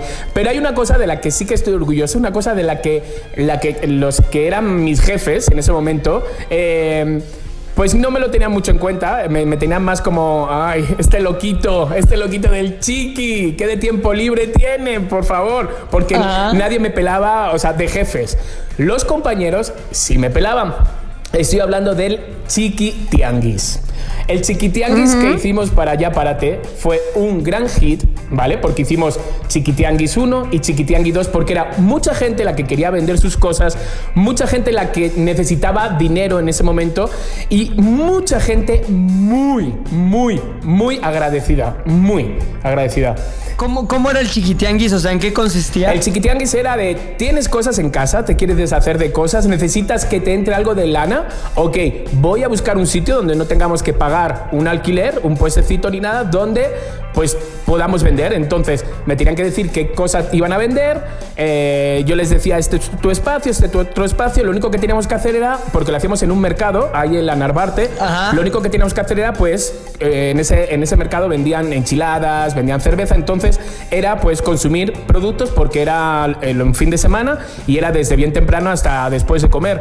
Entonces eso era lo único. Que sí que se tenía... Servicio social, era un servicio social. Eh, tío, fue un. O sea, te lo juro, y, y me encantaba porque iba por las mañanas, tío. Sobre todo el agradecimiento de la gente, tío. De verdad. O sea, es que eso era lo máximo. Y como cada uno te regalaba de su puestito, te regalaba un algo, tío. Y a día de hoy, yo tengo mi, eh, mis chats de Chiquitianguis 1 con casi 30 personas Ajá. y Chiquitianguis 2 con otras 30 personas. Entonces, y me sigo hablando con ellos, y la Navidad, y ahora cómo estáis con, el, con la cuarentena, con todos. Entonces, lo que me fastidia, que era algo muy bueno, ¿sabes? Ajá. Y que tengas unos jefes que están ciegos y como no eres el famoso, como no eres el famoso, no te lo reconocen, ¿sabes? Esas eran las cosas que a mí más me dolía que me, me pasaban ya párate. ¿Sabes? Que tenías unos jefes, pero me, me tenían como el, ay, al chiqui, qué cositas se le ocurren. Tío, las cosas que hacíamos en Yaparate eran muy buenas y muchas veces no eran aplaudidas, tío. O sea, yo no. Yo, Oye, y se, se levantaban el cuello diciendo, sí, pues ya párate haciendo este tipo de iniciativas del chiquitianguis, estamos cabrones no, o no, no, no, ni siquiera eso. Y, y tampoco lo estoy diciendo como para que me pegaran una estrella, ¿no? De Chiqui, eres lo máximo. Sino que un mínimo de eh, curiosidad, ¿no? Que me escribieran para decirme, oye, ¿cómo fue? Oye, ¿qué tal? ¿Sí fue gente? Oye, ¿quieres que lo mencionemos? ¿Hacemos un tercero? ¿Sabes? Es decir, no había interés ni antes, ni en medio, ni después. Nada, nada. Esto era las ideas del loquito del, de Todos somos chiqui. Que de repente se le ocurrió, tiene tiene los fines de semana libres y el niño pues hace esto para la gente.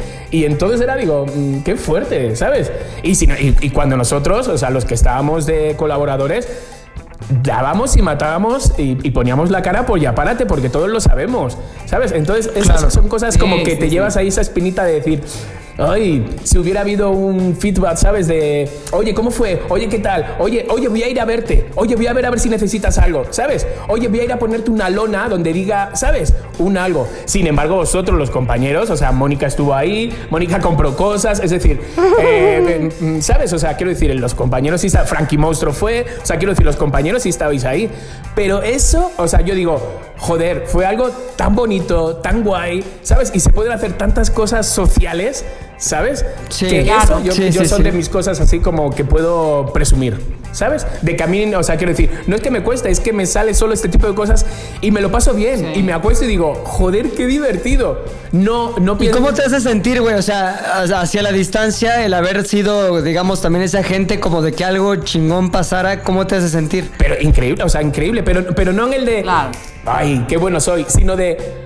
Joder, qué bien me lo he pasado. Era, eh, es, es igual Exacto. que si me hubiera ido a Six Flags con mis amigos. Es decir, me, me lo pasé igual de bien. O sea, y, y era trabajo, y era trabajo, ¿eh?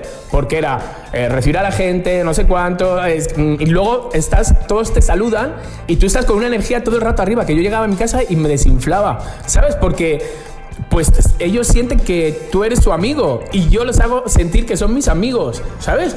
Claro, totalmente. Chiqui, te voy a decir cuántas vueltas A te voy a ver. dar en este instante. Te voy a dar las tres vueltas de ola del Estado Azteca ¿Y? y, el señor se volvió a parar el solito. O sea, tres vueltas y el señor. Y el milagro del señor. Sí. Sea, el señor se paró cuatro veces. Me encanta, me encanta. Te las mereces, te las mereces por toda la gente que Sí, hay. sí, sí, ese, ese fue un momento guay, la verdad. ¿Voy La yo? verdad. ¿Voy yo? ¿Voy yo? A ver, ¿O va así que Pepe? calificaciones, sí, calificaciones. Ok, yo te voy a dar. No, esto no es, ver- no, es, no es venganza. Te voy a dar dos vueltas, Chicardo, y te voy a decir por qué. Porque ver, qué ya. rabiosa, qué rabiosa. Qué No, no, no, no, no, no. Te voy a decir por qué. Te- Agrégate un escupitajo. No, es porque lo que estabas haciendo del chiquitianguis estaba increíble y aplaudo todo eso, coincido y no solo eso, fui, compré, comí, llevé a mi Ajá. mamá. Este, solo sentí que al final de tu historia y de la bondad Sí. echaste tu ira, o sea, pusiste el reclamo, pusiste el aire, entonces toda la cosa bella y la bondad de la acción Ajá. estuvo manchada No se quedó por, en nuestro por el corazón al reclamo. final. Por el reclamo, por el reclamo, porque a pesar de la buena acción, reclamaste. Entonces no te bastó con la buena acción. Eso sí. Entonces te doy Eso dos, sí, vueltas. Pero estas cosas son las que uno prefiere decir antes que le cree un cáncer. ¿Sabes? Claro, Porque muchas veces claro. Por, no, por, por- por- por ser buenos o por no. O sea, mmm, chiquis, que es que en Ya Párate yo me he callado muchas cosas. He sido muy tonto. No estoy, no Oye, chiquis, hacer un podcast de lo que callaba en Ya Párate. Cinco capítulos. Entonces, no está mal, no está mal. eh, el- o sea, que no, no es justificar, ¿eh? Tienes razón, Moni, ¿eh? Y, y no es como de ech- echar en cara. Pero había cosas bonitas que, muy bonitas, que no llegaban a ser más bonitas porque no nos dejaban.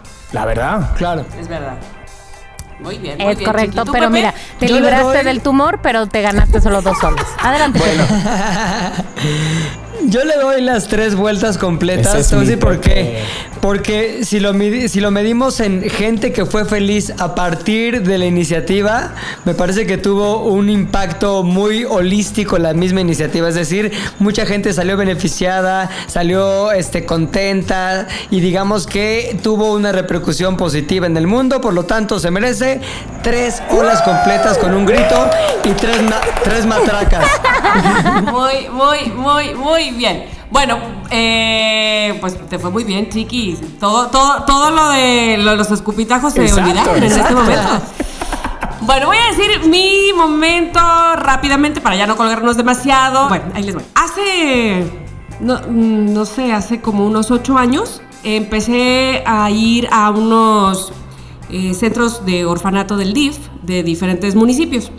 In- invitada primero por una compañera, una amiga eh, muy querida mía, pero honestamente eh, son casos muy fuertes que me rompen el corazón. Ajá. y no, no es que haya dejado de ir por eso, todavía tengo contacto con la gente que va y, y mando algunas cosas, pero ya no lo hago como al principio porque encontré otra manera de ayudar a otro lugar en específico también, pero bueno, son chicos mucho más grandes que ellos tienen dos padres adoptivos. Es decir, estas dos personas que son pareja, son unos señores ya, pues yo creo que ella tendrá como unos 55 años por ahí. El señor es taxista y tienen eh, cerca de 11 hijos adoptados. órale. Es- sí, es una. Ellos, la verdad es que se merecen todas las vueltas de ola del Estado Azteca. Sí. Cuando yo llegué por primera vez a ese lugar, llegamos varias amigas y yo. eh, por fortuna, una de mis amigas es arquitecto y en realidad ella les cambió muchas cosas porque hemos tratado de conseguir los medios y así lo hemos hecho porque techo de lámina y aquí en Veracruz eso es un horno. claro, claro, claro. Claro. Es un horno. Entonces, entre eh, ventiladores, entre, bueno, aparte, una de las niñas no dormía en cama, sino como, te diré, como en un eh, taburete, no es un buró, sino como en un eh, cofre, no sé cómo llamarlo, a eso que abres así. ¿Como que un puedes baúl? Sí, sí, sí, como si fuera un baúl. Como un baúl, exactamente, exacto. Ahí dormía, pero ya se estaba haciendo más grande ella y pues ya no estaba cabiendo ahí. Entonces es conseguir muchísimas cosas, muchas cosas, no solamente de eso, sino además de la mayoría de estos 11 niños que tienen estas dos personas, eh, pues por lo menos 8 son niñas, que ya no son tan niñas y que ellas reciben muchas cosas. Por ejemplo, nosotros vamos, les contamos cuentos, les dejamos libros, pizarrón, en fin. Pero hubo un momento que nos decían, ¿saben qué? Este, nos decían los señores, tengo muchos, muchos juguetes que ellos no tienen dónde jugarlos. Y sí se emocionan, pero pues miren, me mandaron, por ejemplo, una casita de Barbie, ponle que es enorme, ¿no? Y aquí no, no, no cabe, ¿no? Este, no nos damos cuenta, queremos ayudar a los 11. Claro. y, o sea, porque nos sale el- del corazón dar ayuda, pero hay que estar muy pendientes de qué es exactamente lo que se necesita Claro, en claro. realidad. Entonces, esas niñas lo que necesitaban, ¿sabes qué era? ¿Qué? Toallas Eso sanitarias, pensé. Brasieres, este, ¿sabes? Cosas que la gente no estamos acostumbradas a dar porque creemos que, ah, un juguete que se divierta mucho. claro. Y no hay ni dónde jugarlo, no hay ni dónde ponerlo. Y no es que no te lo agradezcan, por supuesto te lo agradecen. Y son niños que van a la escuela porque estas, son, estas personas así de verdad los educan súper bien. Este, pero cuando regresan a casa, pues no se van a comer una casita de la Barbie, ¿me explico? Sí. No se la van a poner encima como cobija o como este almohada. No Entonces no, tienen almohadas, no tienen. Exacto, vamos, que hay otras necesidades mucho Claro. más eh, básicas. Eh, por fortuna, este, pues ellos van mejorando. Digo, tampoco es que mi amiga, la que es arquitecto, ya les cambió todo a techos. Pues no, evidentemente no tenemos todavía esos recursos. Pero quiero decirles que hasta el día de hoy me siento muy bien, muy a gusto de que cada vez que vamos, eh, bueno, a mí me toca la parte de esa, de los libros, contar cuentos, de hacer actividades recreativas de, de juego y demás. Y cada vez que vamos, pues algo más contenta de recordar cómo llegamos a Claro. la primera vez. Oye, es Tamara, que es no, sé si, no sé si me voy a equivocar en preguntarte esto, pero digo, si alguien de los que están escuchando está en Veracruz y quisiera ayudar en algo, ¿qué? Sí, sí puedo, sí puedo. Eh, eh, efectivamente puedo decirles qué casa es, es decir, para llegar no está nada fácil. este, está en un lugar eh, complicado. Pero lo que hacemos es que las personas, digamos, que estamos involucradas en, en ayudarlos, eh, solo vamos con personas que conocemos, ¿me explico? Ajá. O sea, no es tan abierto. Claro. Eh, eh, es como, a ver chicos, falta esto. Por ejemplo, la- la- algunas veces lo que hicimos fue que pusimos en una lista eh, para el 6 de enero eh, los nombres de cada niño y cada niña y la edad y demás. Y entonces cada quien escogía a un niño o una niña y digamos iba a ser su Sí. rey mago. Entonces le daba, eh, por ejemplo, que si calcetas, calzones, o sea, toda una muda y había un juguete además, ¿no? Por ejemplo, entonces eh, directamente esa persona iba y se lo dejaba. Así, o sea, porque pues finalmente es una casa, no es una casa hogar, Claro, claro, no, no, es no, el no, no, DIF, no es sí. así. O sea, Es la casa de una familia y entonces pues tampoco es así de... Claro, vengan todos, no. Exacto, exacto, sí. Es un poco así, como, ahora sí que como por invitación, pero la verdad es que toda la gente jala y cuando se dan cuenta de cómo ayudan este par de señores que de verdad mis respetos porque les digo, eh, él, es, él es taxista, es un señor ya grande, no sé cuánto tiempo más pueda ser alguien chofer, ¿me explico? Ajá. Este, y, y, pues finalmente esa gente vive al día, Pues sí, ¿no? pues sí. Pues mira, yo directamente, yo voy a ir ya, vamos al, al este, yo te doy tres, por favor, tres, pero tres, y además, el señor que no se levantaba es el que está organizando las olas.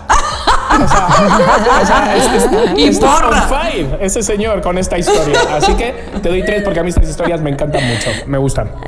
Sí. Bueno, Pepe. pues ya está. Yo te doy tres olas, pero le voy a mandar unas dos olas y media a la familia también. Ay, qué bien. Olas, este, porque se merecen una oleada también, una buena Sí. este, arrastrada sí, sí. del mar. Son lo, son lo máximo. Arrastrada de ola de playa veracruzana. Entonces, Y a ver. lo, que, lo, que, lo que está cañón es que esta historia tiene repercusiones de vida, para gente para toda la vida. Entonces está increíble. Totalmente. Claro. Completamente merecida la oleada para todos los involucrados, obviamente incluyéndote, Tama. Muy Muchas gracias, muchos. Somos varios, pero la neta, la neta, los padres son. Claro. O sea, ellos dos son. Ya, pues, ya. Se necesita.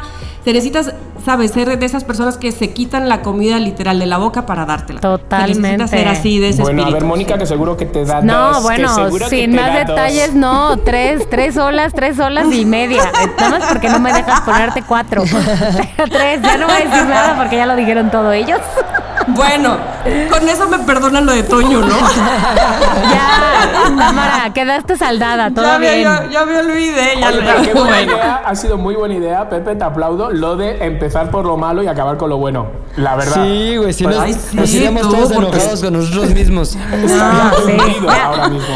Y salir, salir todos este, escupidos, pues no. Sí, te odio, no vuelvo a hablar contigo. Bye. Bueno, señores, señores, como mm, somos muchos los que estamos encerrados en casa, entonces tenemos unas recomendaciones. La semana pasada la dio la señorita Tamara, esta vez la va a dar Mónica. Mónica, allá vas.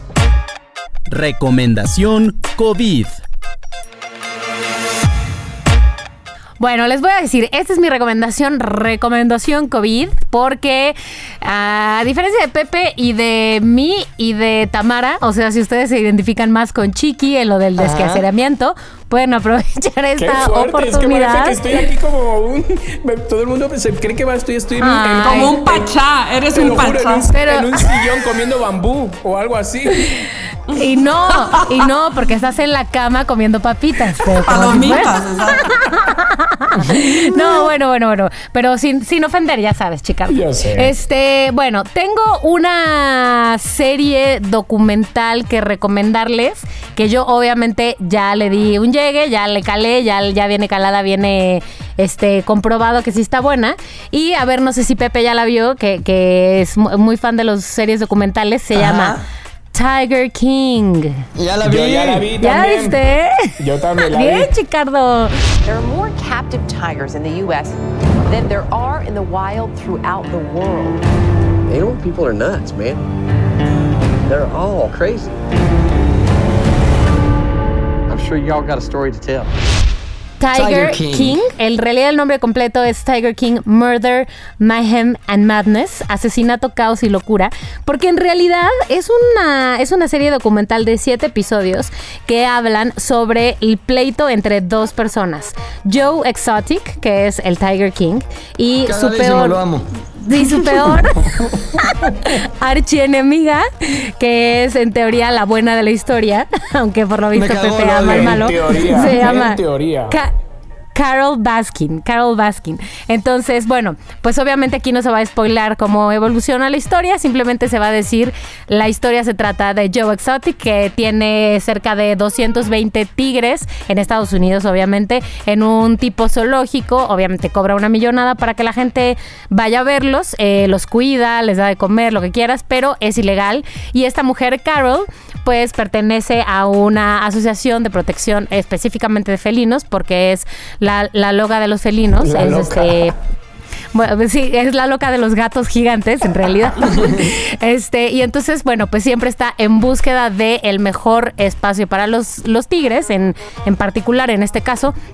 Y entonces, bueno, quiere llevarlos a, una, a un mejor estado, que no sean las jaulas de Joe Exotic. Es un personaje, él, digo, ella, o sea, los dos, pues, pero él es un personaje que dices, qué pex. Pero Sí. aparte hay como cinco personajes igual de extremos, Sí, ¿no? Te lo juro, es sí. Totalmente. uno tras otro de decir, ¿y esta persona en dónde vive? ¿De dónde salió? ¿Y esta persona? ¿Y esta persona qué onda?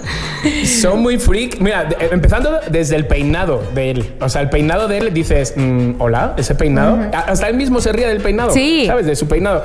Pero, ¿sabes qué? Al final acajas com- eh, acabas como cogiéndole como cariñito, no sé, o como ternura, o como penuca, no sé cómo describirlo, ¿sabes? Mm, Cuando acabo dije, mm, ah. bueno, pero ahí no voy a decir más. Bueno, no digas decir más, no digas más. Si los que nos están escuchando este episodio de Somos lo que hay ya lo vieron, por favor, coméntenos en Twitter. Ya saben, aquí estamos leyendo sus comentarios. Si no la han visto, pues véanla y ya luego nos comentan. Obvio. Bueno, y hablando de comentar, Mónica. Sí. ¿Tú tienes algo que decirle a la gente que escucha este podcast? Hablando de comentar, antes de terminar este episodio, les voy a decir que a partir de este, que es el tercer episodio en donde arroba pilinga 2 estuvo aquí contando sus historias, a partir de este episodio pueden enviarnos mensajes de voz para que los incluyamos en este audio, en el podcast, y ustedes puedan escucharse contando sus historias, haciendo sus preguntas. Bueno, tienen que ser historias breves porque son mensajes de máximo 60 segundos. ¿Cómo lo van a hacer? Es muy fácil. Nosotros vamos a... Rápido, porque son 60 segundos. Rápido, rápido, rápido. Exacto. Exacto. Nosotros vamos a compartir una liga, eh, una liga de una página de internet y ustedes solamente dan clic y graban un mensaje. Ahí dice push here y ya, punto, graban. Fácil, está muy fácil, lo pueden hacer desde sus celulares, lo pueden, si es más fácil para ustedes, si están acostumbrados a utilizar sus celulares para escuchar el podcast, le dan clic a la liga, le dan record y listo, graban su mensaje. Si lo quieren hacer desde Muy la bien. ¿Qué, computadora, pues, ¿qué también. te parece? ¿Qué te parece, Mónica, Tamara, Pilinga? Que en este primer Ajá. mensaje que graben en esos segu- 60 segundos, ¿qué es lo más loco que han hecho en esta cuarentena? ¿Vale? Ok, ok. ¿Qué es lo que no se imaginaban que podían hacer en su casa encerrados y ahora lo Ahí están está. haciendo? Ahí ok, está. me, Me, gusta, Muy bien. me gusta. Pues nada, pues chicos, como todo lo bueno, llegó el final de Somos lo que hay. ¡Chingón! Oye, Pilinga, que te amamos, tío. Que te amamos. Pepe, te amamos. Gracias por invitarme, estuvo muy a gusto y sobre todo no me odien por la primera historia, quiéranme por la segunda. Como siempre, como siempre nos quedamos con lo mejor de ti porque tienes muchas de esas. Así es que, Pepe, qué bueno que estuviste con nosotros. Gracias. Y te vamos a pedir que se repita y, por favor, que nadie se desespere con ese niño que no quiere comer. Ya pronto comerá. Ya, ya comerá, ya comerá. Les mando un abrazo a los tres, los quiero, cuídense. Bueno, Tamara, Mónica, os amo. Bye. Gracias, adiós. Gracias. Adiósito. Gracias, adiós.